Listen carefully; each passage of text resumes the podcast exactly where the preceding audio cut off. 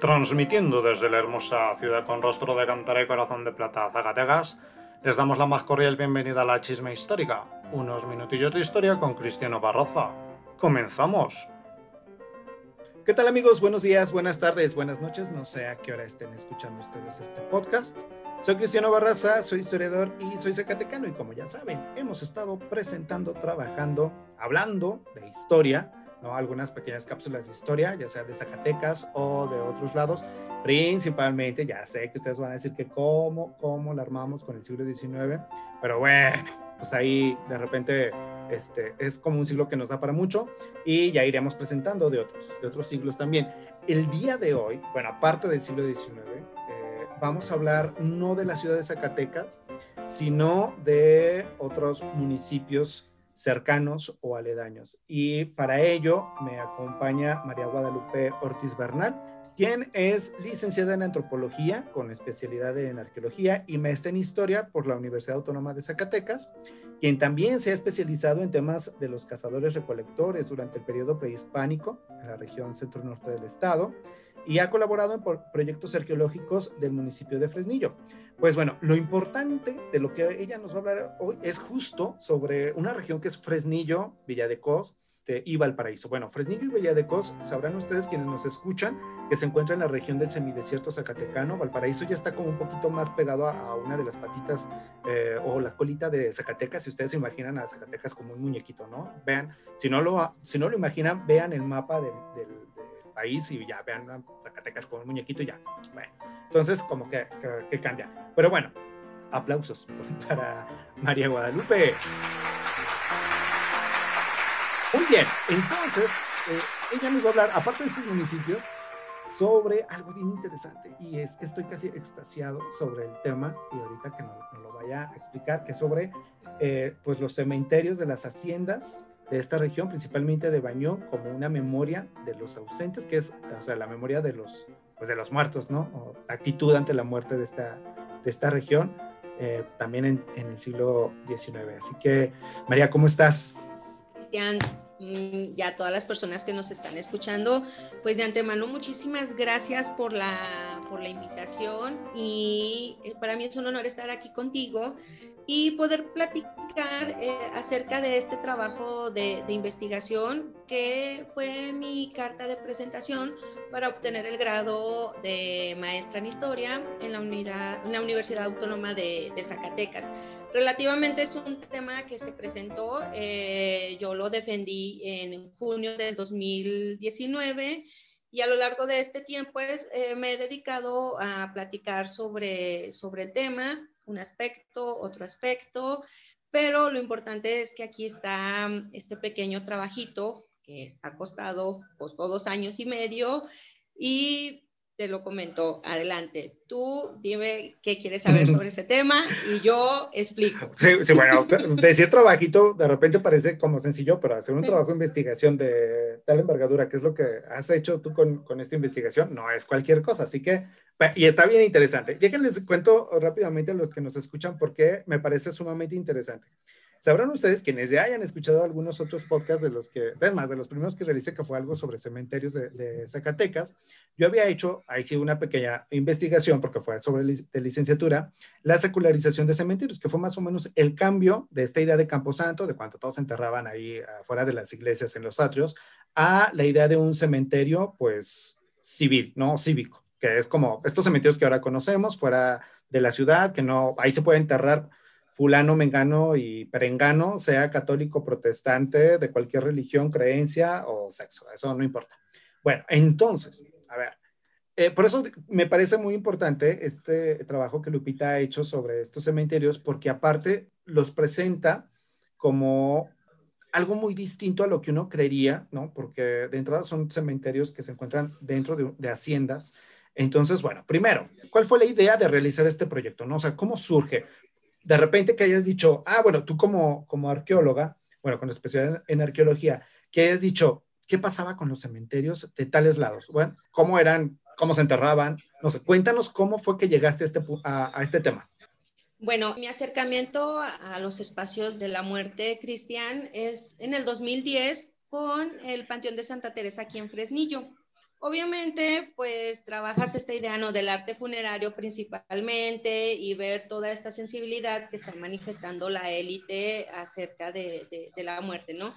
Eh, es un primer acercamiento, eh, por azares del destino, dejo pendiente ese trabajo y justamente en el 2016, cuando saca convocatoria la unidad académica de historia para la maestría, eh, decido candidatear en el programa y digo, pues trabajemos otra vez, lo, retomemos el trabajo de los espacios de la muerte, pero justamente cuando decido eso, va, eh, sale una nota en la televisión local de aquí de Fresnillo sobre cómo está deteriorado el panteón de la hacienda de Santa Cruz aquí en Fresnillo y veo un mausoleo espectacular de cantera y, digo, a ver, espérenme, ¿cómo que este, e, ese monumento está eh, alejado del panteón principal de, Fresnillo, ¿no? Entonces aquí es donde me empieza a, llegar a la, idea de decir, eh, las antiguas haciendas de Fresnillo cuentan con un cementerio del siglo XIX me acercó con un profesor de, la escuela, eh, él me plantea la idea de, Lupita, ¿por qué no, no haces el recorrido en el municipio de Fresnillo para ver si cada una de estas haciendas cuentan con un, con un cementerio y puedas armar un mejor protocolo? Aquí, Cristian, es cuando junto con mi compañero Ernesto Alonso Reyes, también de la licenciatura en, en arqueología, me acompaña, hacemos el plan de trabajo, es decir, visitar el partido de Fresnillo, que eh, lo conformaba el municipio de Villa de Cos, de Fresnillo y de Valparaíso. Y me acerco a los documentos del siglo XIX, ver los planos, los mapas, ver cuáles eran las haciendas que estaban vigentes a finales del XIX. Trazamos una, una ruta, empezamos primero lo que fue Fresnillo, después Villa de Cos y dejamos al último Valparaíso. ¿Y cuál es mi sorpresa, eh, Cristian? Que cada una de las fincas a las cuales se, se, visitó cuentan con un espacio, con un espacio propio. Y eh, aparte de eh, verificar que se cuenta con un cementerio, también nos dimos a la tarea eh, a qué distancia estaba del casco de la hacienda, porque tomamos, eh, porque el casco, Cristian, porque es el centro de la ciudad, ¿no? Es el, es el centro rector de estas fincas y checar que hubiera tumbas y placas del siglo XIX, de la segunda mitad del siglo XIX y las primeras dos décadas del XX, porque de, de este último periodo porque es cuando ya empieza el cambio de estilo arquitectónico en las tumbas, que tú ya bien lo, lo, lo, sabes. Y efectivamente, este, Cristian, cada uno de estos espacios, en cada una de las, uh, de las haciendas, cuentan con su cementerio y cuentan con, con estos elementos. Claro, eh, aquí depende el número de, de, vestigios que se pueden este, identificar y el estado de conservación. Aquí déjame decirte que tristemente todos los espacios cuentan con un, terrible estado de, de conservación y yo estoy completamente segura que varias de las tumbas o placas que yo vi en el 2016 para el 2021 eh, varias ya este, desaparecieron. Eh, en fin, entro a la, maestría, mi asesor de tesis, que fue el doctor Pepe Román, me dice, Lupita, solamente hay que trabajar un espacio, es muy poco el tiempo, necesito que busques información de archivo y necesito que la combines con, con tus vestigios funerarios y es donde cuando yo decido, Cristian, trabajar eh, la hacienda de Bañón, em, en el municipio, ubicada en el municipio de, de Villa de Zacatecas. Actualmente a la antigua hacienda de Bañón se le conoce como Colonia González Ortega. Ah, déjame decirte que es una de las localidades más importantes de, de, Villa de Cos. Eh, también estamos eh, de Fresnillo a, a, Bañón, son 30 minutos de distancia, que también fue uno de los factores porque yo decidí trabajar Bañón. Yo tenía que desplazarme de, de, mi ciudad y también por cuestiones de seguridad eh, decidí trabajar Bañón, ¿no? Era una corta distancia a de, mi casa al objeto de, estudio, Cristian. Bueno, pues obviamente, bueno, la seguridad ante todo y no estamos en momentos de estarnos arriesgando demasiado, ¿no? Digo, la historia es muy bella, pero tampoco es como que de arriesgarnos. Ok, es como bien interesante, bueno, cómo te vas acercando a esto, pero de, las, de estas haciendas, ¿qué podemos saber o qué no sé si sepas tú a qué se debió que estas haciendas tuvieran su propio cementerio, tuvieran su propio espacio mortorio y no la cabecera municipal, ¿no? O sea, porque uno diría, bueno, cada cabecera municipal debe de tener como su espacio mortorio. Entonces estaríamos hablando una, y se me ocurre, yo no soy experto en eso, que eran haciendas muy importantes o que eran haciendas con mucha población para que tuvieran ahí mismo su, un espacio mortorio. O a, qué, no sé si tú sepas, hayas encontrado algo al respecto.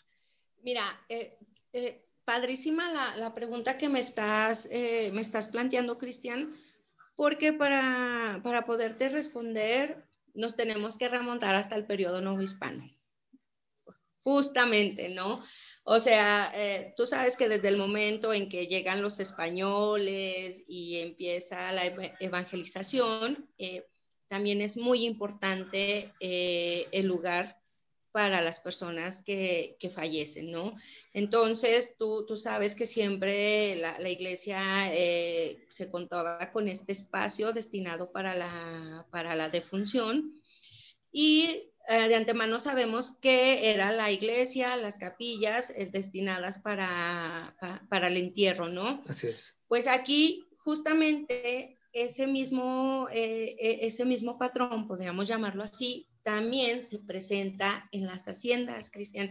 Aquí, eh, cada uno, em, tú checando las fuentes, puedes observar que algunas durante el siglo XVII ya tienen su propia capilla, o hay quienes la edifican a lo largo del siglo XVIII o bien entrando al siglo XIX.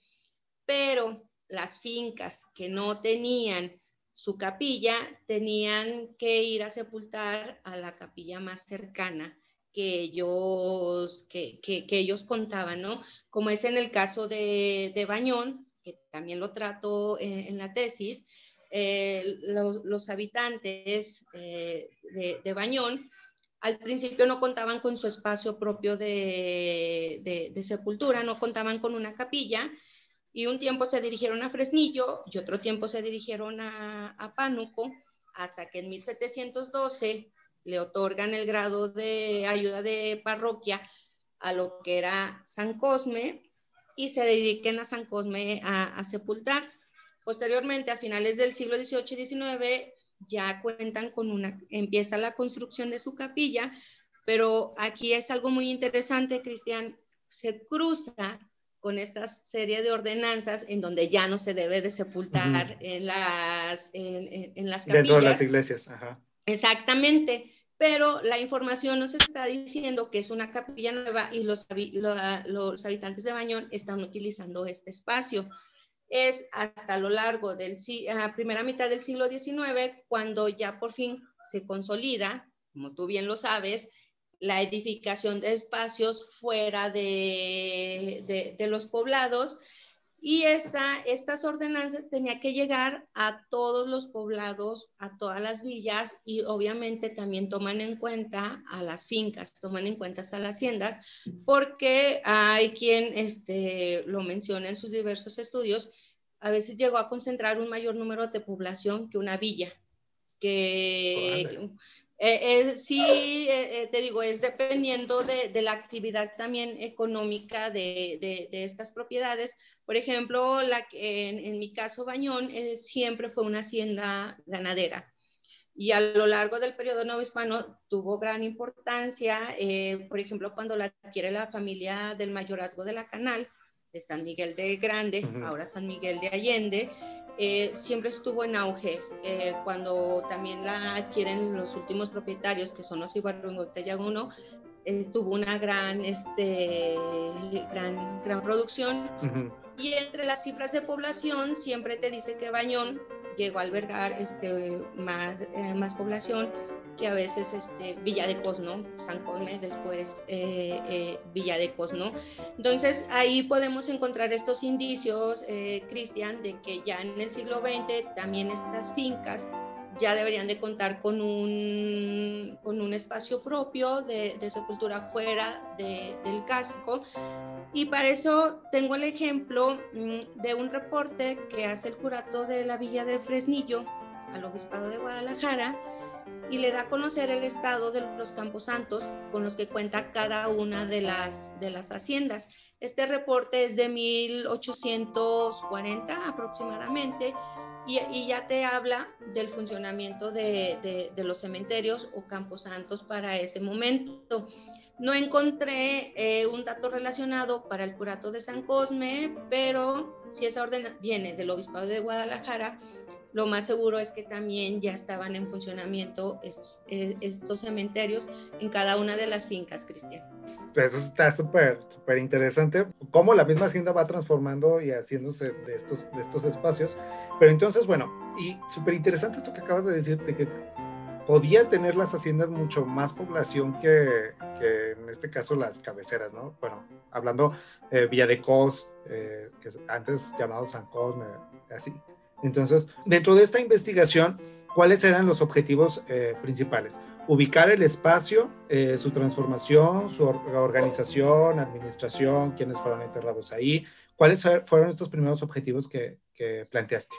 Mm, eh, fue identificar la existencia del espacio, identificar vestigios culturales, vestigios de cultura material, perdón, del siglo XIX y también identificar personajes importantes. Cristian, cuando te refieres a, persona, personajes importantes, pues no es más que los propietarios de las, de, las, fincas, ¿no? De las, ajá, en este caso, mira, eh, por ejemplo, en la hacienda de Santa Cruz, ubicada aquí en Fresnillo, Zacatecas, si encuentras el, mausoleo de la familia Yacuno. Están sepultados este, hijos del, del propietario por el grave grado de vandalismo, porque lo deberíamos, eh, se debe de llamar así, Cristian, está muy vandalizado el, el, mausoleo. Eh, las placas ya no son legibles, entonces yo no te puedo asegurar si también ahí fue sepultado Joaquín Yaguno, que era el, propietario de, esta finca, que por cierto, déjame decirte que encontré eh, un problema que hubo del curato de Fresnillo con el curato de, San Cosme, porque el párroco de San, de San Cosme decide sepultar en el cementerio de Villa de Cos a un hijo de Joaquín eh, Yaguno que se había convertido al protestantismo. Entonces... Mm, datos interesantes.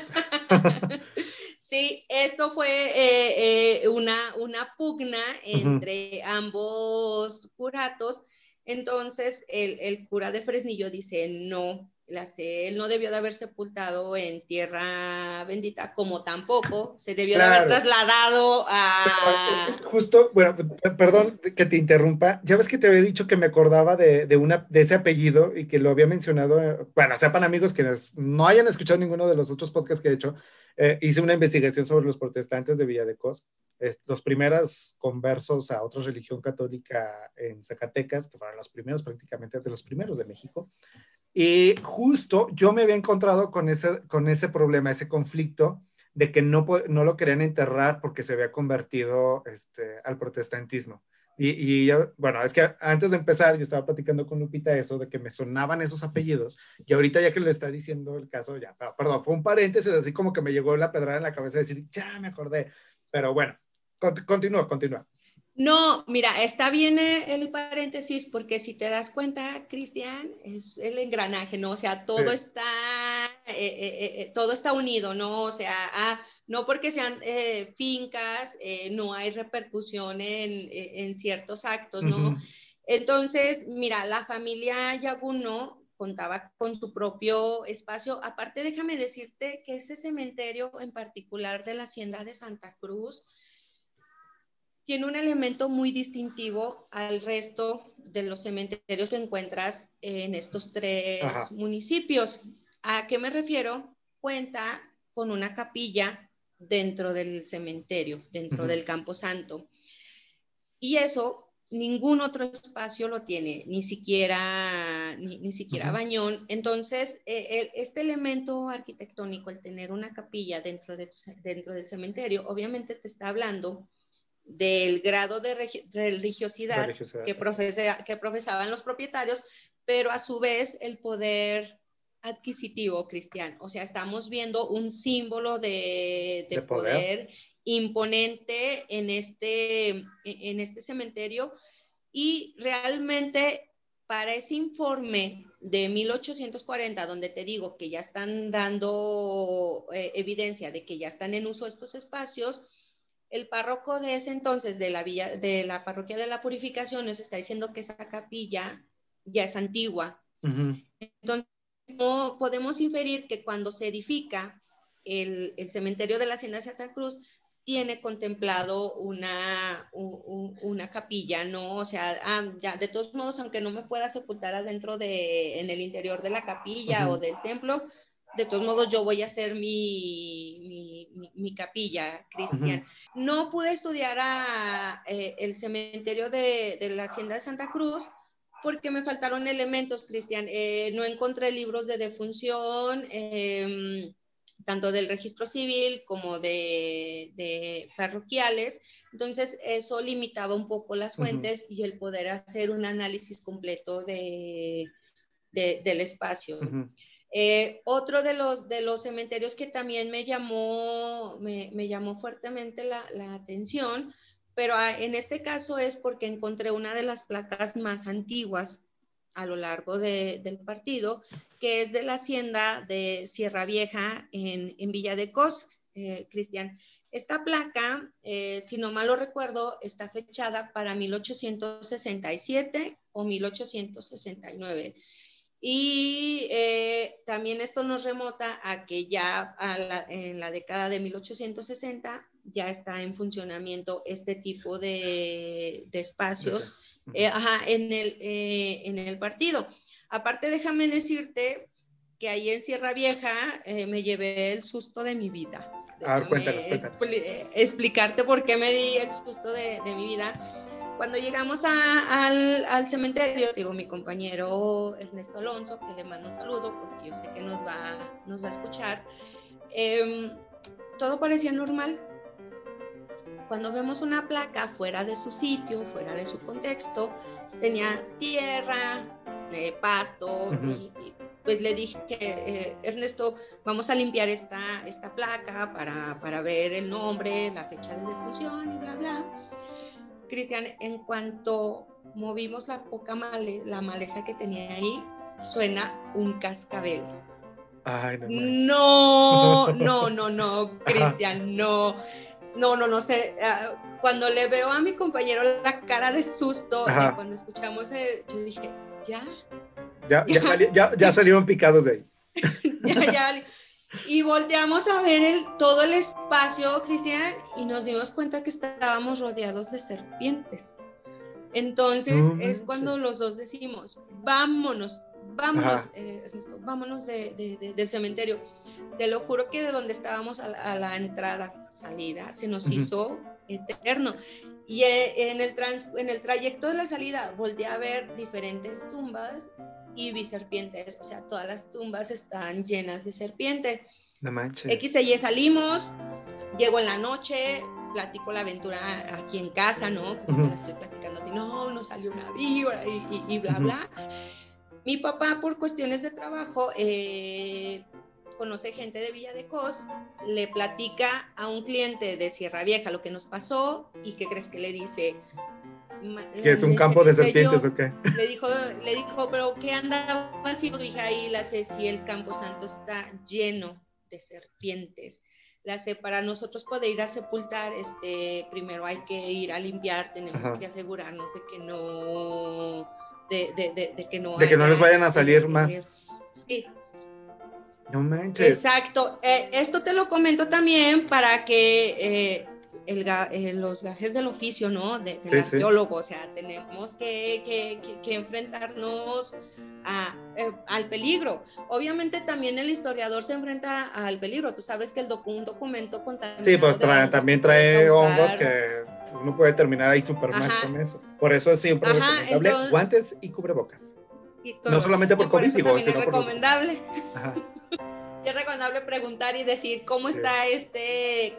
Nosotros no vimos a nadie, o sea, no, no vimos como eh, que alguien no, no, nos alertara, ¿no? Digo, este pequeño comentario te lo hago para que veamos cómo están los diferentes espacios a los que, no, a los que yo, este, mi compañero y yo estuvimos eh, recorriendo.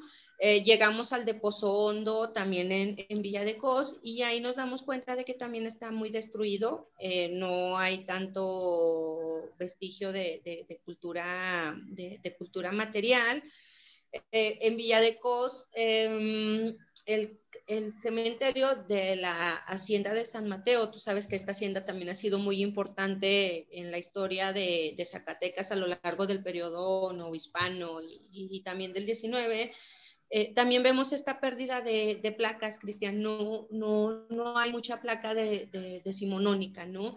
Y te empiezas a cuestionar que qué pasó con esta, con esta información pues eh, eh, de eso, de cierta manera, nos da respuesta el cementerio de, de, Bañón. Muchas de las incógnitas que en su momento, cuando hicimos esta primera etapa de recorrido, algunas de, de las respuestas nos las dio Bañón. Ahorita nos acabas de dar, contar, bueno, una experiencia del trabajo del arqueólogo, ¿no? Tú estabas haciendo una investigación histórica para la cual debiste de hacer uso de tus herramientas como arqueóloga, lo cual me parece increíblemente y excelente. Y justo eh, sabrán amigos que nos escuchan y para cuando salga este podcast habrá salido ya otro que grabé hace no mucho con un amigo también que estuvo compartido conmigo la licenciatura y maestría, Adolfo Trejo Luna. Él me hablaba sobre, él está haciendo una investigación para la región de Tlaltenango y hablábamos de lo importante que es para el historiador salir de los archivos y hacer como una investigación de campo, no en el archivo, sino del espacio físico sobre el cual se va a hablar. Creo que enriquece mucho como cuestión de método, incluso a lo mejor para el historiador, no porque no, sabe, no sabemos mucho leer a lo mejor el espacio como lo sabría un arqueólogo, ¿no? Nosotros estamos más así, encajonados casi siempre en los documentos, pero funciona y sirve muchísimo para el historiador salirse de, del archivo para ir al espacio en cuestión verlo, ¿no? O sea, como que a veces hasta al historiador le abre un poquito más el, cerebro, ¿no? Como para poder hacer como un ejercicio de imaginación de cómo se estaban desarrollando las cosas, los eventos. Y ahorita que tú estás mencionando, pues, con lo que te has enfrentado al ver estos, eh, estos cementerios, que a lo mejor seguramente se encuentran, como ya lo, bien lo has dicho, ¿no? Que se encuentran en un descuido que es preocupante, no solamente por la cuestión de que haya, de que haya víboras, digo, pues a lo mejor la región en sí es, pues es como muy común porque es el semidesierto. Lo preocupante aquí, que me gustaría, y espero que mucha gente esté escuchando este podcast, eh, es cómo le, le presta poca atención al cuidado de estos espacios, porque regularmente uno no pensaría en el cementerio como un espacio turístico, ¿no? Y casi siempre las autoridades, las instituciones le prestan mayor atención a edificios grandes, que a haciendas, a, cascos de hacienda, ¿no? Que se pueden restaurar y, mil cosas. Pero sepan, amigos, que los cementerios, bueno, los que quedan en pie, como los que ha hecho, los que ha visitado Lupita, me parece que son vestigios importantísimos para la investigación histórica, arqueológica, como ella lo ha estado haciendo. Entonces aquí va mi pregunta sobre este método que tú utilizaste y para entender por qué Bañón te dio respuestas al, analizarlo como para otros cementerios, ¿no? Y bueno, esa sería una, pregunta. Y otra, otro comentario sería sobre este otro cementerio que tú mencionas que tenía una capilla. Efectivamente, en Zacatecas, o al menos en la capital, que fue como lo que me tocó a mí investigar, y cerca, cerca. Bueno, yo no me, encontré con ningún cementerio con esta característica. De hecho, eh, dentro de la investigación una vez fui a, a Real de 14 y me topé que el cementerio de allá, bueno, hay un cementerio así, ¿no? Con, tiene una capilla y a los alrededores es donde, donde están los, las, las tumbas y esta es como una característica muy típica del camposanto utilizado desde la colonia, desde el, el virreinato. Y en Zacatecas, los últimos que mantuvieron esta estructura fue el Panteón de Chepinque, que obviamente ya no existe, se encuentra, o se encontraba más bien a un lado de, la, a un costado de la Alameda, Trinidad García de la Cadena, de Zacatecas, y otro, me parece que era el del refugio, si mal no recuerdo, había un cementerio, para quienes son de Zacatecas Capital, eh, hacia lo que actualmente es un parque que es La Encantada, bueno, por esa zona, no, no, no, no ubico muy bien, pero hacia esa zona había otro que también tenía estas características, pese a que ya tenía supuestamente una cuestión de cementerio civil. Pero me parece interesante este que, este que mencionas, porque seguramente nos podría abrir los ojos de la idea de un cementerio o un camposanto, ¿no? De, tipo colonial y que sigue, sigue en pie o que se mantuvo en pie durante el 19, ah, no sé si es la fecha. Este, entonces son, bueno, todo esto que nos acabas de decir y que nos acaba de decir Lupita, pues, nos permite entender mucho de la estructura que debía tener un camposanto o cementerio de aquel momento, o sea, que eran los primeros eh, cementerios a lo mejor fuera de, la ciudad o aunque estuvieran ahí en una, en una, hacienda. Esa es una, y la pregunta es esta, pues la que, te, te, acaba de decir. ¿Cómo te sirvió el análisis que hiciste al cementerio de Bañón para encontrar respuestas sobre los otros cementerios? Em, mira, aquí eh, entra también muy es muy importante, Cristian, eh, el educar el ojo. Eh, a lo que me refiero es que todos los espacios que, se visitó de, estas haciendas, déjame decirte que son espacios vivos. ¿A qué me refiero que son espacios vivos?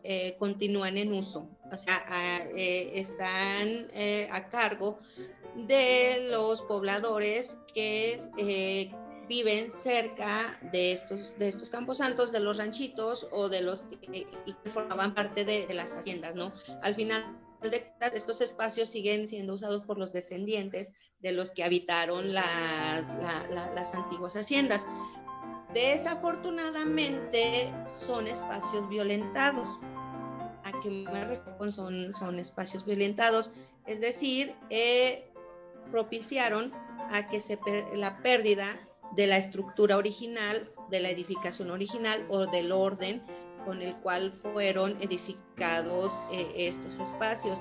Mira, eh, aquí por ejemplo, el caso de, de, de la hacienda de Bañón, cuando yo empiezo a trabajar el cementerio ya de manera sistemática, porque todo lo que hemos estado hablando previo, Cristian, eh, solamente se concretó hacer recorrido de superficie, que es una parte del trabajo del quehacer este, arqueológico, pero después tenemos que pasar a la etapa de ya de sistematizar la información. ¿Cómo es eh, sistematizar la información, Cristian? Pues en mi caso trabajé una cédula de registro que me, permitiera ordenar la información y una ficha de registro del vestigio funerario. Ambas eh, incluyen información, toda la información que se pueda obtener del espacio. Y esta ficha que yo propongo o esta forma de poder trabajar estos espacios solamente la apliqué en la hacienda de, de Bañón y para ello yo estuve de la mano también de la arquitectura. Aquí eh, yo eh, me acompañó un arquitecto, el arquitecto Alfredo Castellanos, y él fue el que también me explicó eh, el orden interno del cementerio. Me dijo, efectivamente, Lumpita, hay que seguir educando el ojo. Aquí está el pasillo central, aquí está el pasillo lateral y el recorrido que tú hagas ya de manera interna en el, en el, en el camposanto o cementerio te va a dar esas respuestas. Aquí entra el por qué yo digo que está violentado, eh, Cristian, porque tenemos eh, tumbas de diferentes temporalidades. Es decir, esta ruptura o eh, el que se pierde la traza original del cementerio es cuando ya viene el reparto agrario en la década de los 30. O sea, eh, no solamente se da esta, eh, segregación o el repartir estas, eh, las tierras y desarticular la hacienda, sino que también lo vemos en el interior del, del camposanto, ¿no? Entonces, tú vas viendo en, en cada uno de, las secciones que logramos identificar cuatro, cuatro secciones, tienes tumbas de 1880, 1800 y después tienes una de 1930, de 1900 y el pasillo, los pasillos originales son ocupados también por, por, tumbas. de, los, de los años 30 a los años 60, Y esto, en una primera etapa, tu ojo no lo detecta. O sea, tú dices, a ver, a ver, espérame, ¿qué, qué, qué, qué está pasando en el, en, en, el, en el espacio, no? Entonces empiezas a separar estas tumbas son del tal periodo, estas son las tumbas en las cuales yo me estoy enfocando, haces este ejercicio de imaginación, desaparezco estas tumbas, ¿cómo sería el, el cementerio de Bañón de 1874 a 1916, Cristian?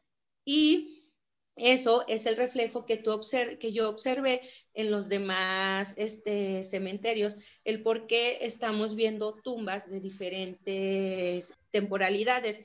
Eh, el, el, cementerio de Bañón, déjame decirte que también toda es un espacio vivo y con el recorrido de superficie que hicimos en todo el, el espacio, son dos ampliaciones. La segunda ampliación equivale a tumbas de los años 70 al 2000 y la tercera ampliación ya son tumbas del 2000 al presente. En su momento me explicó el arquitecto que la tercera ampliación tiene una utilidad de vida de 25, de, 25 años o 30 máximo, ¿no? Entonces, eh, estamos ante un cementerio ya, se podría decir, de una larga, de una larga continuidad, Cristian. De larga duración, o sea, ha, visto como, como bastante tiempo pues ha tenido bastante tiempo vivo y diferentes procesos históricos. Y aquí venía como una otra reflexión que es muy importante sobre este trabajo que, que, has estado realizando. Por lo regular, se cree, y que viene también a colación del comentario que había hecho antes de cómo no se les presta como mucho, mucha atención a estos espacios, ¿no? A los cementerios, a los espacios mortorios que tienen historia en sí, o sea, que forman parte de la historia y que han visto pues estos diferentes procesos es que como a través de un espacio mortorio que uno pensaría, regularmente, bueno, es un espacio que uno ve como triste, ¿no? Porque va y ahí deposita pues a sus muertos. Pero si tiene todos este, estos años de, vida, pues es un espacio que nos cuenta historias. O sea, es un espacio que puede ser analizado, por ejemplo, de las tumbas que tú bien lo has dicho ahora, ¿no? Identificar cuáles son del siglo XIX, cuáles son del siglo XX, este, las mismas tumbas, las placas, al ver las fechas, los estilos, nos están contando una historia de un periodo, de un momento. Porque bien también lo habías mencionado antes de que comenzáramos, que las tumbas del siglo XIX de este periodo cambian completamente a partir de tal año, o sea, la estructura, como diríamos, el arte mortuorio, cambia completamente, o sea, ya no corresponde a, a tal fecha. Entonces, creo que hasta las tumbas nos pueden contar una historia para, por ejemplo, quienes son de Zacatecas y quienes no lo sean, los invito a que eh, visiten alguna vez a Jerez, Zacatecas, que tiene uno de los panteones que ahí sí le han, le han metido mano y lo ven como una zona turística porque realmente son mausoleos hermosos, ¿no? Que en otros lugares no se les ha puesto atención. Por ejemplo, ahorita nos mencionas de, de alguna de las haciendas que tienen mausoleos increíbles y han sido vandalizados o que no tienen la protección y el cuidado porque podrían, pues podría tenerlos ahí como parte de la memoria histórica, ¿no? Entonces, bueno, esa era como la reflexión. Mm, fíjate, eh, Cristian, aquí entra un poco eh, el sentido de apropiación del espacio, ¿no?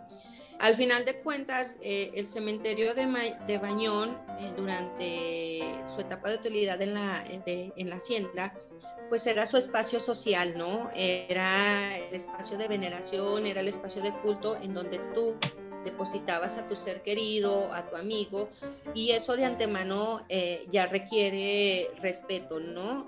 aparte, ya estamos ante una tumba visible, cosa que no se tenía en el periodo novohispano, que estamos ante tumbas este, invisibles, podríamos llamarlo así, pero ahora ya tengo la tumba visible y yo sé que ahí está mi ser y puedo visitarlo acorde a los horarios establecidos por los, por los reglamentos, ¿no? Por esta normatividad que ya se da en, en, en este tipo de, de, espacios. Pero eh, a diferencia de los otros espacios a los que yo estuve, que estuvimos visitando, Cristian, déjame decirte que Bañón se aprecia ese sentido de apropiación por los, por los pobladores que están actualmente. Y déjame decirte por qué lo, por qué lo, lo, lo percibí. Yo eh, estuvimos yendo a Bañón en las diferentes estaciones del año. O sea, me tocó ver cuando está totalmente lleno de, de, de, maleza. Y también me tocó ver previo al 2 de, noviembre.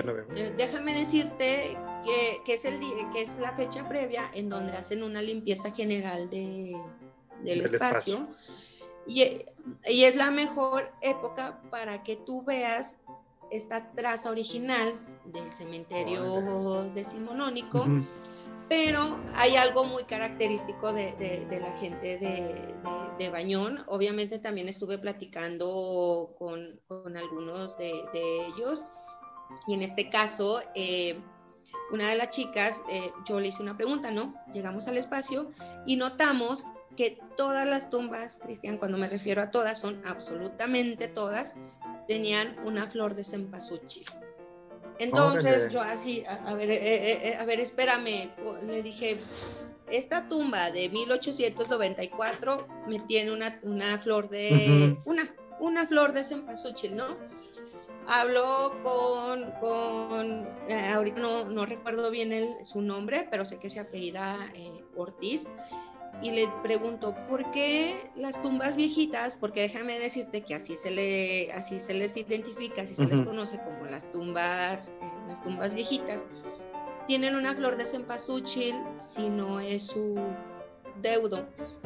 Y ella me dice, no, la sé porque aquí en Bañón siempre ha sido así la sé porque ellos tuvieron familia y ahorita ya no está su familia y nosotros tenemos que ponerle su, su flor. nosotros tenemos que, que, ponerle su flor y aparte como que unas tumbas sí tienen flores y otras no. La no. La sé aquí en Bañón para el 2 de noviembre todas las tumbas deben de tener eh, su flor de, de, que ya sabemos que es la flor de de, de, los muertos, ¿no? Entonces, te digo, e, estás observando e, este sentido de, de apropiación del espacio, ¿no? Es lo que me heredó mi, mi, mi, familia, ¿no? O sea, fíjate que, digo, es como, o, sea, digo, aparte que está muy bonito esto, justo esto, ¿no? De cómo la población mantiene una tradición, pero y respeto por, la, por, por estos muertos que se, que se han perdido en el tiempo, de alguna manera, ¿no? O sea, las familias ya, ya, no, ya no están, pero que sigue ese respeto. Y me, me, gusta todo esto porque aparte, tú obviamente hiciste un trabajo de, de historia, arqueología, pero todo esto que nos dices, a mí me suena a que podría ser, o sea, investigaciones, no sé, de, de, antropología, por ejemplo, de ver cuál es, cómo ve la población este sentido de la muerte, el respeto por la muerte. Digo, para quienes nos estén escuchando, lo que trato de decir es que este espacio mortorio nos está hablando de que la, la historia está viva. O sea, sigue, sigue formando parte de la historia. O sea, sigue reviviendo estas tumbas viejas, pese a toda su antigüedad, le siguen dando vida al espacio. E, y es justo esto, pues, la apropiación del espacio, pero no, no lo dejan morir nada más como, ah, digo, en la ciudad, en la capital, no sé si en las capitales de donde nos estén escuchando pase también, como que, ah, pues es el cementerio, ¿no? Pues es donde van, depositan los muertos. Y luego vamos nada más el 2 de, noviembre y estamos ahí un ratillo con, nuestros muertos y ya, Pero esto me parece como que es un otro tipo de, de vivir las festividades mortuorias, ¿no? De vivir la muerte, de presentar sus respetos hacia la muerte. Como, es que estoy conmovido. se me hizo muy bonito mm. esa tradición. Bueno, de hecho, déjame decirte que del tiempo de mi temporada de campo, así le, conocemos, ¿no? Mi, temporada de campo, yo la tenía que dividir entre estar archivo y estar en, en, Bañón, lo cual a mí eso me, me, agradaba bastante porque luego llegaba un momento y decía, ya me aburrí de archivo, quiero estar en campo, ¿no? Y, O ya estoy en campo y me está dando el sol, pero no, ahora ya quiero estar en, en, archivo. archivo. Eh, bueno, es pequeño este chascarrillo cuando divido mi, tiempo en estar en ambos espacios, eh, déjame decirte que sí me tocó presenciar entierros. Eh, eh, la fachada o el acceso principal del cementerio de Bañón ya está clausurado, que es esta fachada hermosa de cantera que, tú ya viste, en donde está hay un campanario y, tú sabes que las campanas tienen un alto valor simbólico para la Iglesia católica es, eh, en sí la, campana también es el llamado de, los muertos, ¿no? Entre estas funciones es el, dice eh, el manual de párroco, dice, dice la iglesia, que cuando es la misa de, cuerpo presente, suenan las campanas porque está hablando a tu alma y decirle, te están hablando en la iglesia, ya es tu... Es tu tiempo, es tu momento. Ya, es tu tiempo, ¿no? Entonces, este, eh, eh, esta fachada ya está clausurada, Cristian, y hacen una réplica original para el acceso principal a el cual está ahora eh, vigente, lo cual también este, nos llamó mucho la, atención, ¿no? De cómo es que se sigue conservando eh, o tratando de revivir la, edificación eh, original del cementerio. Y a la entrada, Cristian, hay un tejabán, como nosotros lo, lo, conocemos, o bueno, al menos aquí en Fresnillo, un tejabán este techito eh, para cubrirse de, del sol. De las inclemencias eh, del semidesierto. Del, del clima. Eh, me tocó, nos, nos, tocó ver que llegan con, con el cuerpo, pero previo a ser sepultado, Cristian, todavía se despiden de él ahí, duran, ahora sí que el tiempo que deciden los deudos, todavía, aparte de estar, tú sabes, el velorio, la, sí pertenecen al culto eh, católico, todavía pasar por la misa de cuerpo presente y todavía llegan a este espacio y todavía se están despidiendo de, de, su familiar, ¿no? Entonces yo le comentaba a mi compañero pues de que sí estamos en un espacio, en una con un alto grado de religiosidad, pero también de apego, ¿no? O sea, eh, eh, esta, esta enorme sensibilidad ante la muerte, tú la, la, sigues observando hoy en día en, en, Bañón, Cristian. Sí, fue muy interesante. Ah, es que estoy emocionado por todo este tipo de cuestiones simbólicas. O sea, es que también son como cuestiones muy simbólicas, este tipo de ritos ¿no? de, de la población y que no sé, la verdad, no sé si en qué otros espacios de Zacatecas o de México se, se realicen así, pero me, me, emociona ¿no? el saber cómo un espacio te da para tanto análisis histórico y que podría dar para análisis antropológico, para análisis, análisis arqueológico, y me llama la atención, pues, porque para nosotros como historiadores, ¿no? es ver estos espacios como, como objeto de análisis y que sigan vivos, más, es, eso es yo creo lo que más me emociona, que sigan vivos, porque, bueno, sepan pues que el historiador por lo regular siempre está ahí como que en un archivo, ¿no? Analizando documentos viejos, ¿no? Tratando de describir qué dicen, porque a veces están escritos con, diríamos ahora con las patas, pero obviamente no, pues son letras viejas, este, pero me emociona eso, entonces, pues me parece muy interesante y bueno, como recomendación para quienes vayan algún día, sí, bueno, cuando escuchan esta, eh, este podcast, quienes son de la región y quieran visitar uno de estos panteones, bueno, háganlo con respeto. Y la segunda recomendación es que si quieren visitar este panteón que ha hecho mención Lupita, donde hay víboras, o sea, mejor no vayan. No vayan, porque, o vayan con unas botas antivíboras, porque, o sea, no se arriesguen. O sea, ha de ser interesante ir a, a esos lugares, pero si saben que va a haber víboras, no vayan. No, no, no vayan. E, e, es, en Sierra, es en Sierra Vieja, Villa de Cos, eh, Zacatecas. Mira, eh, justamente este último punto que acabas de, mencionar, Cristian, sobre el labor del historiador, que efectivamente eh, nos encasillan, el estar más en, en archivo.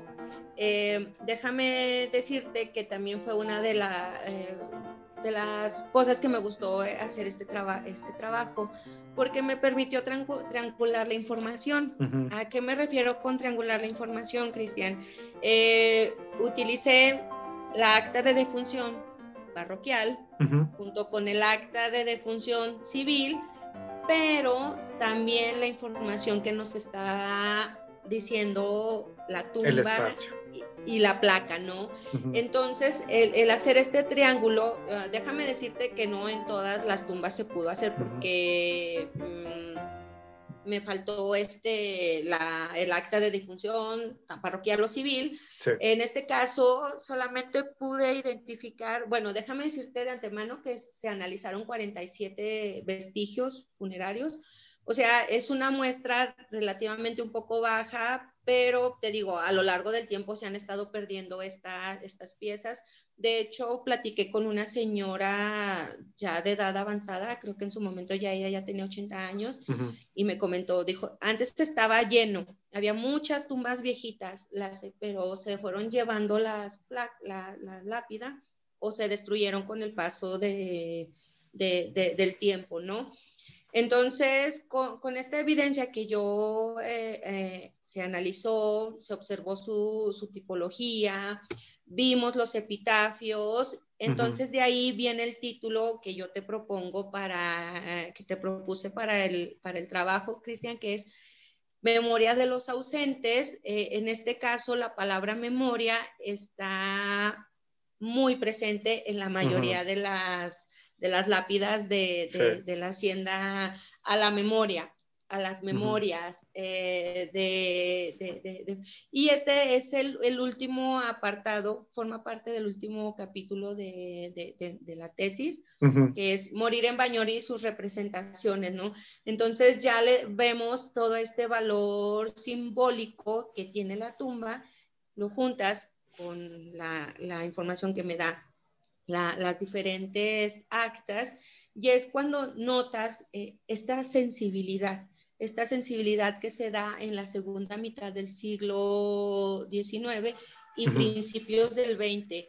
O sea, ya acepto que hay una entidad jurídica que se llama registro civil y que yo tengo que ir al registro civil para que me puedan dejar sepultar a mi deudo, pero también voy a la iglesia a que le den su misa de, de, cuerpo presente. Y con el tiempo, si me lo permite mi poder adquisitivo, plasmo, dejo evidencia esta tumba visible, esta placa, en donde yo manifiesto mi sentir, eh, mi, mi, mi, pérdida, ¿no? de, de, mi familiar. Aquí también eh, eh, algo muy importante, Cristian, que, que estos cementerios no son los cementerios urbanos de los cuales estamos acostumbrados a leer o de donde hay mayor estudios, porque déjame decirte que también a esto me, me, enfrenté, el análisis de este tipo de cementerios, bueno, al menos en el tiempo que yo hice la, tesis no encontré otro trabajo eh, para, para, las zonas este, rurales. Creo que hace poco una compañera me comentó de otro trabajo, pero eh, no lo he podido no lo he podido consultar. Y eh, también tienes que quitarte esa idea, ¿no? O sea, no estamos ante un, un cementerio eh, de la gran ciudad, ¿no? O sea, eh, y creo yo que este tipo de comparaciones no, no, no entran, ¿no? O sea, no, no, vale. Pero aún así... Se, se, analiza de manera distinta. O sea, es como peculiar, particular para, para esta, este tipo de cementerios rurales y específico de esta zona, que justo para terminar me gustaría preguntarte justo eso, o sea, que es, ¿cuáles tú consideras que, que fue pues, es, que se distingue o que hay, cómo distingues, cómo analizas, cómo visualizas, cómo observas? A ver, déjame encuentro bien la palabra. Mm, Sí, bueno, ¿cómo distingues? Pues, hay distinciones pues entre los cementerios de esta región en comparación a otras regiones del país. Por ejemplo, te, lo digo porque te mencionaba hace, hace rato sobre esta estructura, ¿no? De, los panteones eh, o camposantos que tenían esta capilla al centro, se, se, enterraban a los alrededores, y que es una estructura que se mantuvo desde el virreinato hasta mediados del siglo XIX, cuando se dan las leyes de reforma y la secularización de cementerios. Zacatecas solamente tuvo ciertos vestigios de, que fue el de Chepinque, me parece que el de Refugio, y no sé si, si otros, pues que son los que, los que yo alcancé a analizar. Pero tú hablas de cementerios en haciendas. Entonces, ¿cuál es esta gran diferencia eh, que tú puedes mencionar de los cementerios de las haciendas a estos otros existentes, ya sean en la ciudad de Zacatecas o, bueno, como cementerios civiles o dentro de una, de una cabecera municipal o ciudad, ya sea de Zacatecas o de otro lado. Em, la diferencia.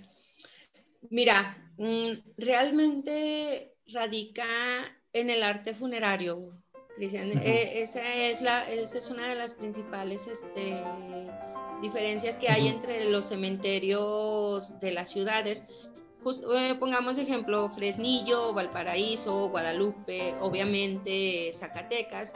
Y sí hay una diferencia entre estos eh, cementerios, eh, digámoslo así, ¿no? De índole privado, porque es un espacio privado, también eso es muy importante que se debe de recalcar, pero sus habitantes tratan de apegarse a la moda que está eh, proliferando durante la segunda mitad del siglo XIX. Eh, Tú sabes, este embellecimiento de los espacios, ¿no? Dejan de ser un, dejan de ser espacios sombríos para volverse espacios bellos, ¿no? O sea, no sí es tristeza la pérdida, pero queremos que se vean este hermosos, ¿no? Por eso vienen estas grandes edificaciones de mausoleos o estos dolientes que son esculturas realmente hermosas y, bellas, Cristian pero todo eso cuesta. Sí, sí. Y, cuesta bastante. Y aquí mismo en, las ciudades, pues no toda la población podía adquirir esas, eh, eh, esas piezas. Y lo mismo sucede en, las haciendas, ¿no? En Bañón eh, estamos viendo placas sencillas de cantera solamente como tenemos dos, dos casos de, de, mármol y no se diga el mausoleo de los propietarios, ¿no? Eh, de la familia Ibargüengoitia eh, su placa son netamente de, de, de mármol, pero ellos a sus posibilidades tratan de apegarse a este estilo arquitectónico, a este estilo de arte que está proliferando o que proliferó en todo el, eh, eh, en todo el país. Aquí yo lo pongo a discusión en la tesis, ¿no? De cuánto tiempo les llevaría también ellos para poder comprar una placa, Cristian. O sea, el, o sea es que eh, para ellos era importante, o sea, y el que una población a lo mejor no, no, de, no dueña de una hacienda pensara en que su tumba fuera, estuviera hecha de, cantera, que era la piedra famosa de Zacatecas, ¿no? Y que embellece realmente mucho las estructuras, pues sí, esto les importaba. y fíjate, es que a eso, ah, que a eso iba también, pues, eh, con esta, eh, estas aportaciones al hacer este análisis, el ver que son cementerios dentro de haciendas y que uno piensa, y que ya me lo mencionabas antes de empezar, ¿no? También de decir justo cómo en otras haciendas a lo mejor se, o más bien, cómo el mexicano en general asume que hacia la segunda mitad del siglo XIX, que, o el periodo porfirista, que las haciendas son unas malditas, ¿no? Este, con todos los, los o sea, toda la, población que, que, trabaja dentro de las haciendas. Pero encontrar que hay haciendas que son, bueno, cementerios en haciendas que son privados y que la población en general se preocupa también por la muerte y que le da este valor incluso estético, pues no sé si entonces pueda pensar que la población estaba tan jodida como uno de repente piensa, digo, obviamente seguramente está jodida, pero tan jodida como uno pensaría que lo vivieron en, todas, en todo México durante este periodo. Em, sí, mira, eh, yo siempre lo, he manifestado, ¿no? Y como te lo dije a ti tras bambalinas, este estudio sobre la hacienda de Bañón eh, es solamente un ejemplo del mar, de las cientos de haciendas que, proliferaron en todo el país. Y yo no me atrevo a asegurar que lo que pasó en Bañón es lo mismo que pasó en Yucatán. Eh, son circunstancias totalmente diferentes, pero al menos eh, yo argumento que estos últimos propietarios, que fue los Ibargüengo y Teyabuno, obviamente ellos vienen de, eh, provienen del culto católico, porque el espacio, a pesar de ser privado, se observa una religiosidad enorme, Cristian, desde el momento que fue edificado y la traza, tú ves la planta cruz, que es cuando yo te veo, el, te mando el plano para que veas cómo está. Eh, eh, este plano es una aproximación al original, porque yo no encontré ningún eh, plano, el plano antiguo del, cementerio, sino este no, lo tracé, se, se, mandó a hacer especialmente para el trabajo. Y el arquitecto así me dijo, no, es una aproximación al, al original.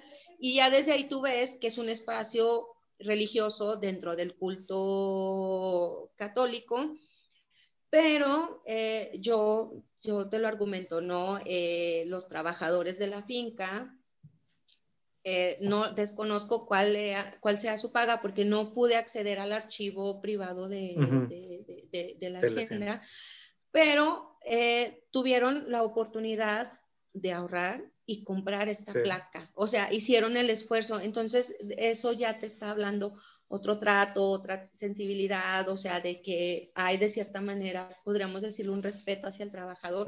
Estos son puras inferencias. En el momento en que, si es que yo puedo acceder al archivo, cambia totalmente la, la, la, perspectiva, ¿no? Y, y, mira, aquí también es muy importante, eh, te digo, vincular la información, el trabajo arqueológico con, las, eh, con, con, los libros de actas de difunción. Eh, pude identificar redes de familias y eh, con las placas, ah, es la familia fulana de tal. Pero también tengo defunciones de otras más familias y no hay ni una placa. Eh, Cristian, ¿esto a ti qué te da a, pensar?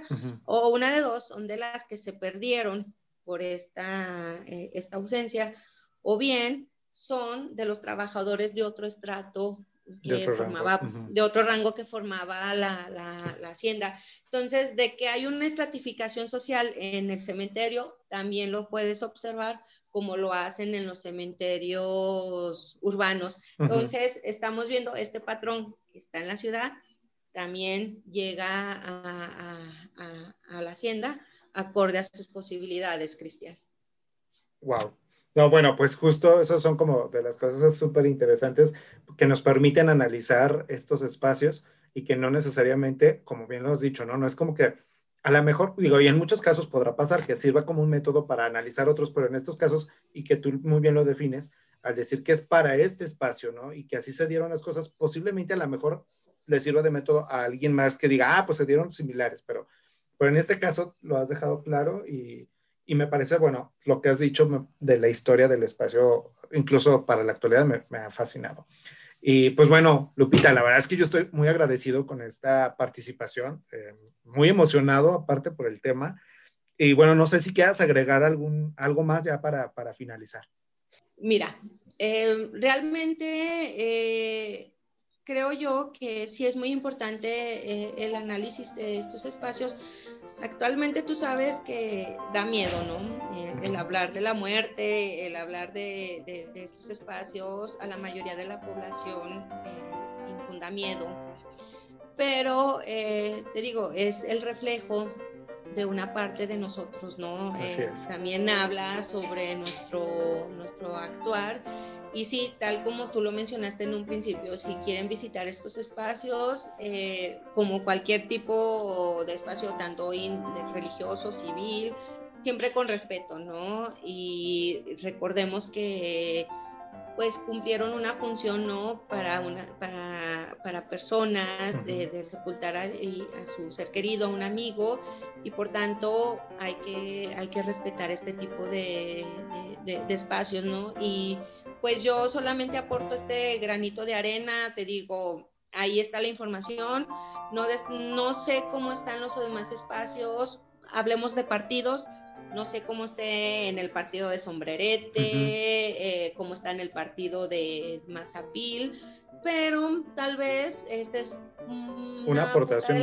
Una aportación y, veamos que a alguien más le interese este tipo de trabajo y podamos seguir completando este engranaje. Justo, justo eso, Lupita. Este, creo que es una aportación muy buena y es una aportación que a lo mejor si no se ha dado este tipo de análisis en otros municipios, eh, creo que abre brecha también para que lo hagan y es una invitación para que lo hagan y rescaten esa memoria histórica que no todos le entran porque pues, de, repente es un tema que pareciera como de los cementerios, no, pues no, o sea, es, la verdad son, digo, nos estamos dando cuenta justo ahora con todo este trabajo que has hecho que aportan muchísimo, ¿no? Y ojalá haya más, más personas que le entren a los cementerios como, como objeto de análisis en cualquiera de sus modalidades histórica, social, antropológica, ¿verdad? O arqueológica, también, que es lo que has hecho. Pues muy bien, Lupita. Bueno, pues te agradezco muchísimo. Espero que le hayan encontrado un saborzazo a este, a este tema, a este chisme histórico sobre los cementerios eh, de, del partido que era Fresnillo, ¿verdad? Que era pues las haciendas de Fresnillo, Villa de Cos, antes conocido como San Cosme, y Valparaíso. Entonces, pues bueno, sin más, me despido. Les agradezco el favor de su atención. Chao, au revoir, auf.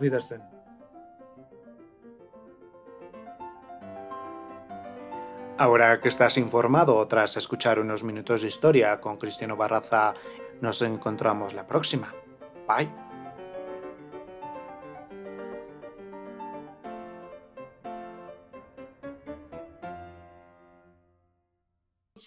La, primera etapa eh, que yo te menciono que conocí los espacios en las diferentes haciendas, simplemente era el hecho de saber que existía ese espacio. Porque cuando yo decido candidatear en la escuela y decido hablar sobre los cementerios de las antiguas haciendas, justamente ahí entra el papel de Buciaga, ¿no? Él me dice, bueno, Lupita, ¿y estás segura de que existen los espacios? Y yo así de, ah, qué caray, ¿no? Le hace, bueno, y entonces, ¿qué hace un arqueólogo, no?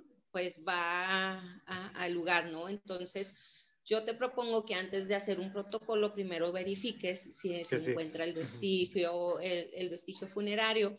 Entonces, cuando empiezo a hacer estos recorridos y te das cuenta de la existencia de estos, de estos elementos, es, eh, esta primera fase solamente es de reconocimiento, ¿no? Identificar ah, si existe esta evidencia, qué tipo de evidencia tenemos y ver si se puede trabajar para hacer un trabajo de, de, tesis, ¿no?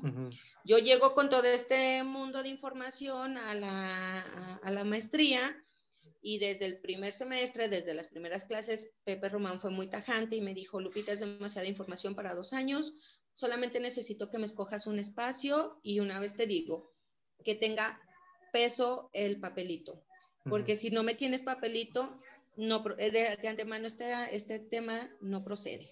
Así que vele pensando otra cosa.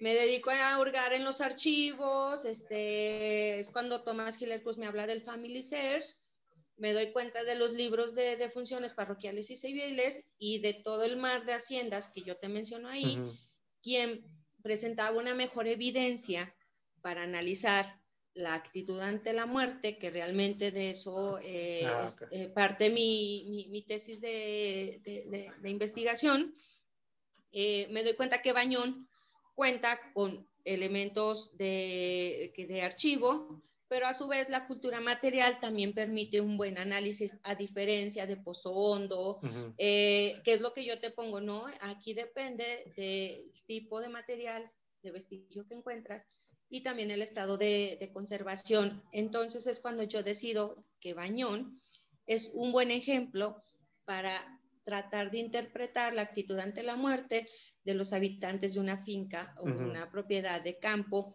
en el semidesierto zacatecano. Y, siempre lo he dicho, ojo, esta tesis no aplica para todas las haciendas del país, ¿no? Esto solamente es un... Sí, o sea, es, específico a una, una, región con una... Es una región, ajá. Con una geografía peculiar, particular. Peculiar, ajá. Y, y, recuerda que en el sur está muy fomentado esta leyenda negra sobre las haciendas que eran centros de concentración, que eran, trataban a las personas como esclavos y al menos yo siempre lo he dicho, no, yo en baño no puedo asegurar que, que, era ese trato, porque el simple hecho de tenerles un espacio digno para sepultar a su persona, estamos viendo eh, que era otra, otra, otra, sensibilidad, ¿no?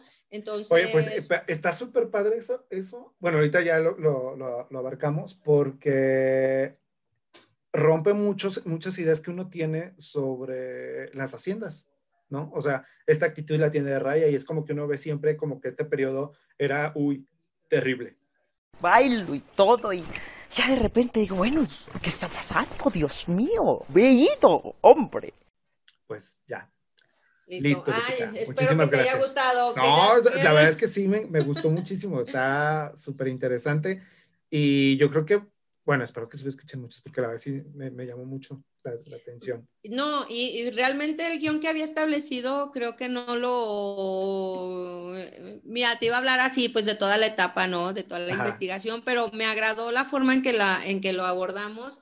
Sí. Y sí, eh, o sea, es eh, hablarlo un poquito más, este, no tan técnico, porque luego la gente, este, se... Sí, pues es que, es, eh, ándale, aburre. justo es como la, la idea, digo, que lo, lo que tenías, yo dije, pues a lo mejor de aquí nos vamos guiando, ¿no? Para ir sacando cosas, pero a veces en la misma plática, pues se van surgiendo dudas y es, hace como muy ligero, o sea, hace más ligera la conversación, entonces por eso también así. Mira, ya para terminar, deja- no, ya- eso ya no lo quise mencionar en el podcast, pero es un secreto a voces. Ajá. Ese panteón que te digo de Santa Cruz, en donde está la, la capilla, Ujú. desde que yo me recu- desde que yo recuerdo que era este adolescente, siempre se ha tenido la costumbre de ir a hacer brujería al cementerio. Pues aparte, Eh, creo que para Fresnillo es muy, pues en esa zona es muy conocida por, por brujas, ¿no?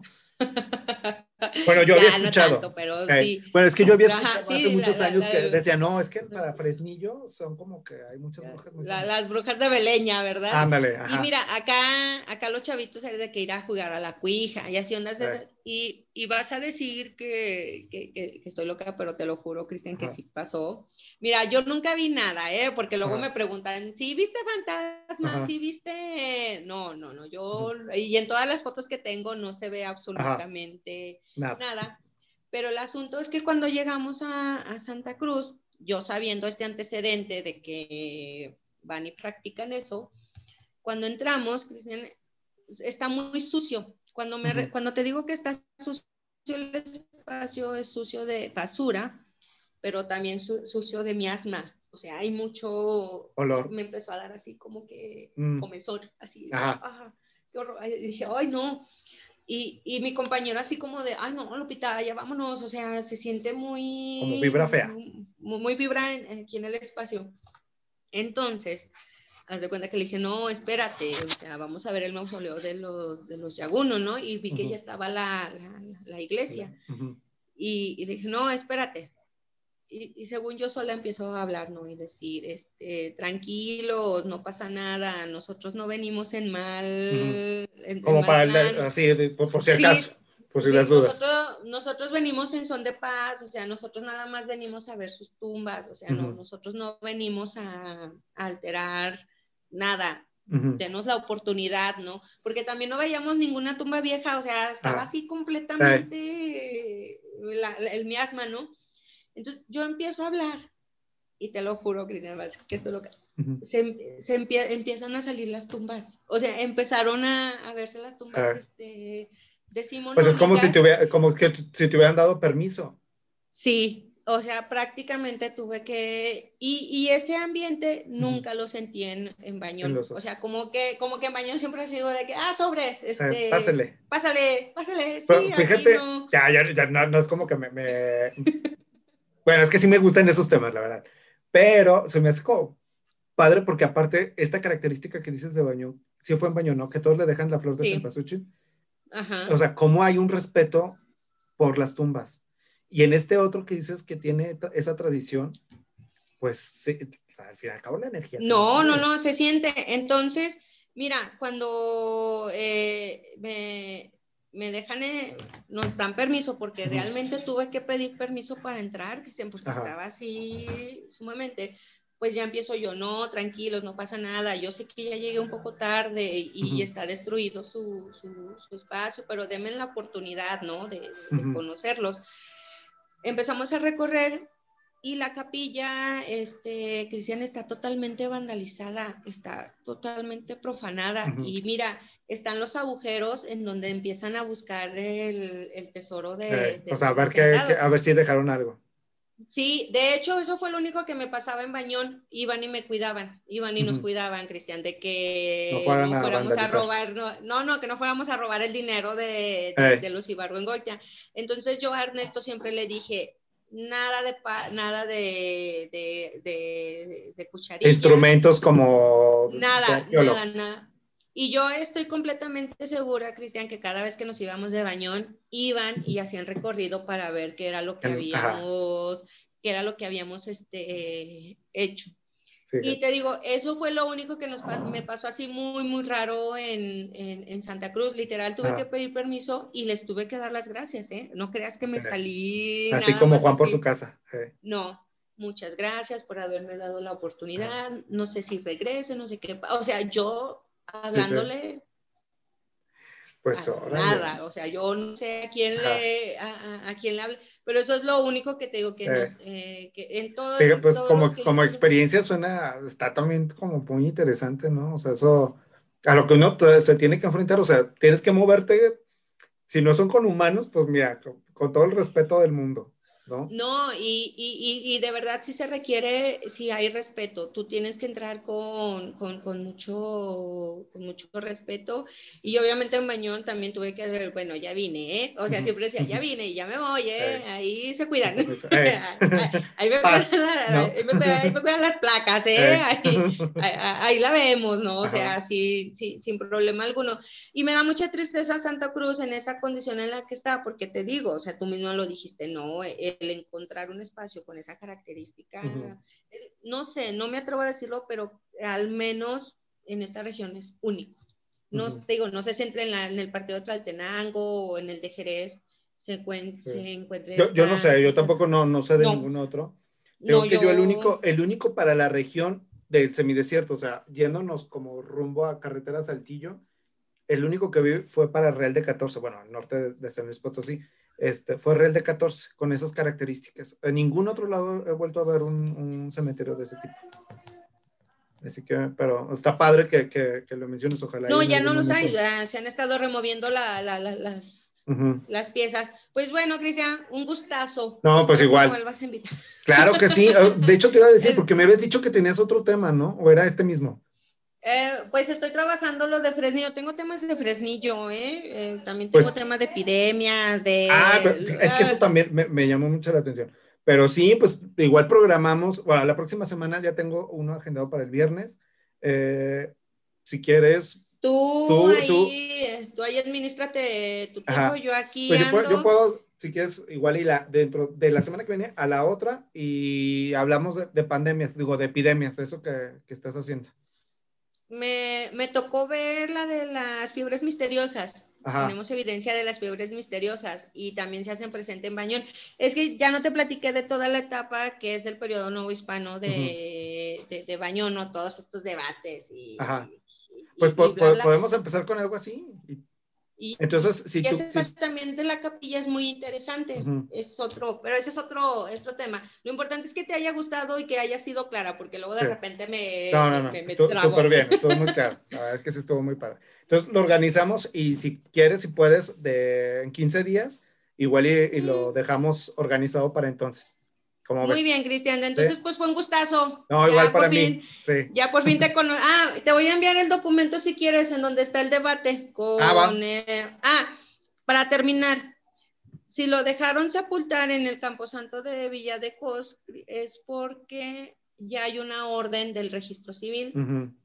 Sí. Entonces, ahí en, en, Villa, en Villa de Cos estoy viendo este fenómeno muy interesante. No se da esta confrontación entre la iglesia y el municipio Ajá. por el control del espacio. Al contrario, están trabajando juntos y eso te lo dice en las actas de, de, de función. Ajá. Cuando él muere, el, el ya- esta persona, Yaguno, justamente ese libro no está, fíjate, para mi mala suerte. Fíjate Pero- que el, el documento donde yo encontré eh, que lo menciona, pues es, te digo que fue de, de los documentos que me traje de Estados Unidos.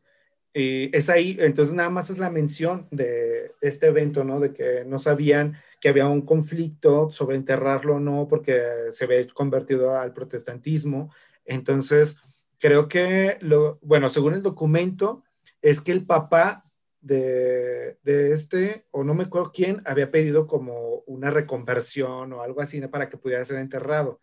Entonces, o sea, es dentro de todo lo que se menciona, no recuerdo muy Eh, bien. lo pide el hermano, Ah, pero aún así el padre de Fresnillo dice que gente cercana les dicen que él todavía en el hecho de muerte ajá. no se quiere regresar al catolicismo, Ah. él quiere seguir siendo este protestante, Ajá. entonces le dice al padre de, de Villa de ¿por qué lo sepultaste en, en- en tierra? Y, pero para mí, que el sacerdote de, de San Cosme está cumpliendo con lo que se le está, solici- lo le está solicitando el registro, el, el municipio. O sea, él cumplió con una, con una cuestión, este... Con una reglamentación. jurídica. Exactamente, sí, y, y eso Súper es muy interesante. interesante. porque en Villa de Cos, en Baño, no vemos este conflicto Sí. iglesia-estado por el Camposanto, sino al Pues contrario. fíjate, están podemos, empe- trabajando. podemos empezar, digo, para la- el próximo, podemos mencionar este caso, bueno, podemos hacer como una, un- como los temas, ¿no? A lo mejor podemos, así como, ah, pues como este dato que traíamos ahí guardado, nada más, yo voy a buscar en, en mi tesis eh, lo que tengo de ese dato y ya tú compartes lo Tiene que que tienes de ese ser el, sí, yo, yo te lo, no, ya lo sé, yo lo encontré en el archivo de la Arquidiócesis de Guadalajara, Cristian. Ah, no, sí, eso yo lo encontré en Guadalajara, ese conflicto.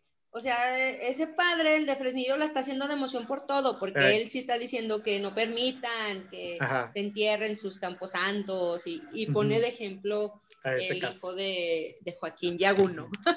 Bueno, pues Muy entonces Ah, vamos a checar. Cuando, cuando te conocí en tu Ajá. ponencia, justamente que te quería mencionar eso, pero Ajá. después dije, no, no creo que le interese. Bueno, ya vamos, ¿no? No, pero es que aparte, me acuerdo de esa ponencia, este, yo ya estaba bien aburrido, porque habló, creo, la hermana de Mariana Terán, habló, no me acuerdo quién más, y yo ya estaba así de, ay, ya, por favor, que se acabe. Y la es que sí se acabó, y yo sí dije, adiós. Muy bien. Entonces, Sí, pues un gusto, Cristian. Ahí Claro andamos. ahí estamos, Y entonces me da gusto que te haya gustado. sí, Sí, ahí claro mensajeamos sí. para, para el próximo, ¿sale? Muy bien. Te mando un fuerte abrazo y muchísimas Igualmente. gracias, Cristian. Igual, cuídate, hasta luego, Bye. bye.